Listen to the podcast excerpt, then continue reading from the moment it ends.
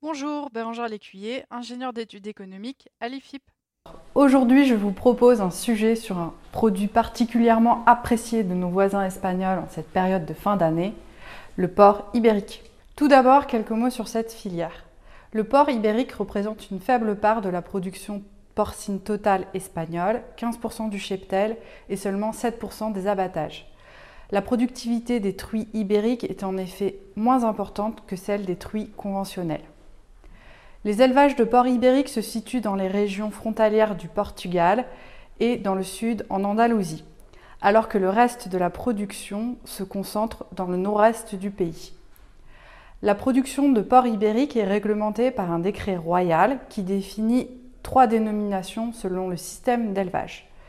Le beyota étant le système le plus extensif avec un porc nourri à l'herbe et au gland pendant la période d'engraissement et un âge minimum d'abattage de 14 mois. Le temps de séchage minimum des jambons secs ibériques est d'un peu moins de 2 ans, contre 1 an pour le Parme italien et 7 mois pour le Bayonne français et le Serrano espagnol. L'impact économique de la Covid-19 est particulièrement difficile pour les éleveurs de la filière de porc ibérique. Les charcuteries fabriquées à partir de porc ibérique et particulièrement le jambon sec sont des produits haut de gamme très prisés des Espagnols en restauration hors domicile et au moment des fêtes. La demande est donc fortement impactée par la fermeture des bars et restaurants pendant les confinements et par la baisse du pouvoir d'achat des consommateurs. La baisse de consommation pourrait s'élever à 50% en 2020 selon la Fédération des coopératives agricoles espagnoles. Déjà en 2008, la filière avait été très touchée par la crise économique avec une baisse de plus de 30% des abattages en seulement un an.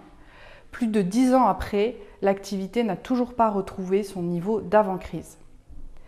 Face à cette forte volatilité de la demande, l'offre de produits ibériques est difficile à réguler.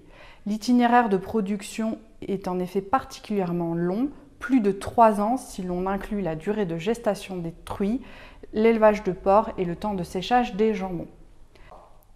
Cet été, le ministre de l'Agriculture espagnol a débloqué 10 millions d'euros d'aide pour réduire l'offre de charcuterie ibérique et limiter les répercussions sur les éleveurs de porcs, en orientant la production vers la vente en frais. Ce système ne fonctionne pas bien selon la Fédération des coopératives espagnoles qui souhaite que ce budget soit réorienté pour réduire le cheptel truie ibérique et promouvoir la consommation de charcuterie ibérique Merci pour votre écoute et à bientôt.